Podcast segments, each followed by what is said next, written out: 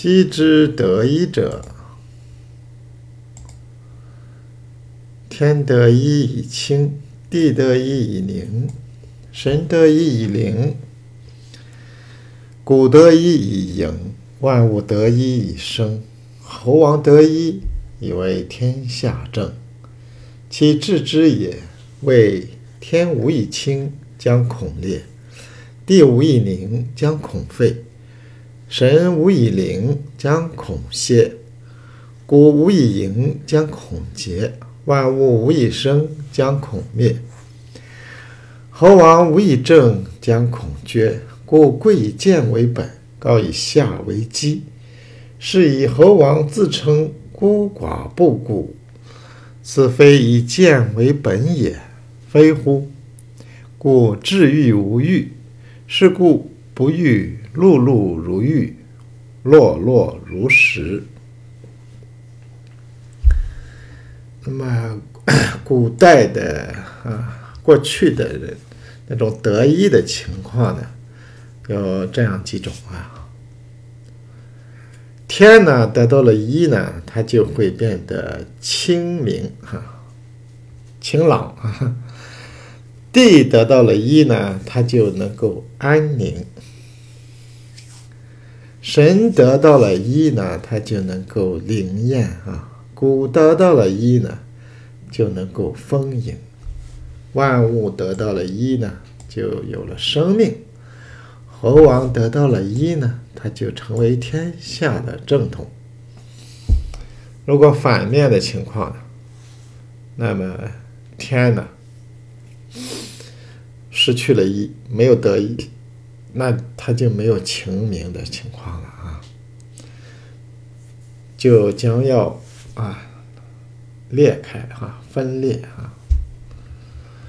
那么地呢，如果没有得到一呢，或者失去了一呢，就恐怕要被废掉了哈。比如说发生地震了哈，就被废除了啊。神呢，如果没有得到一呢，他就不灵验了啊。这个神就嗯不灵啊，那么将要恐怕要歇菜了，哈哈要去休息去了哈。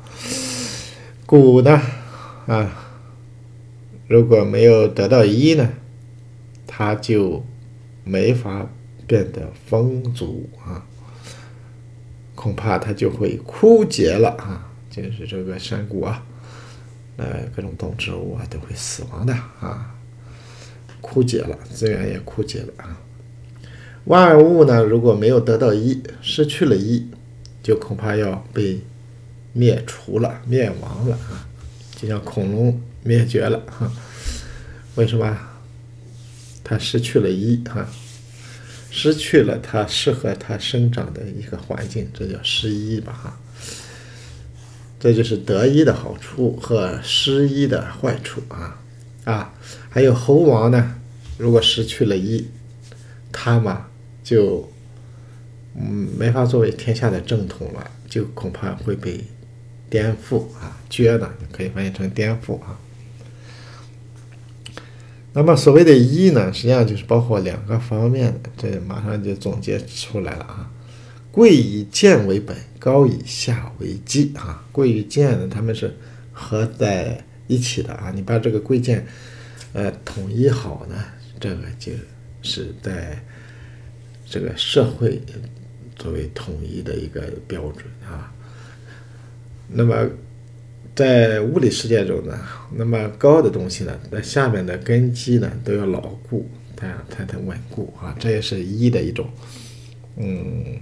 体现吧啊，所以呢，这个猴王因为这个原理呢，就是自称为孤寡不古啊，这都是比较谦虚的说法啊。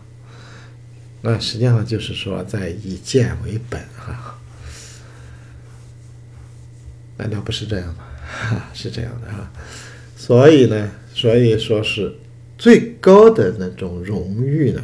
他是没有荣誉的，啊，因为他已经达到最高的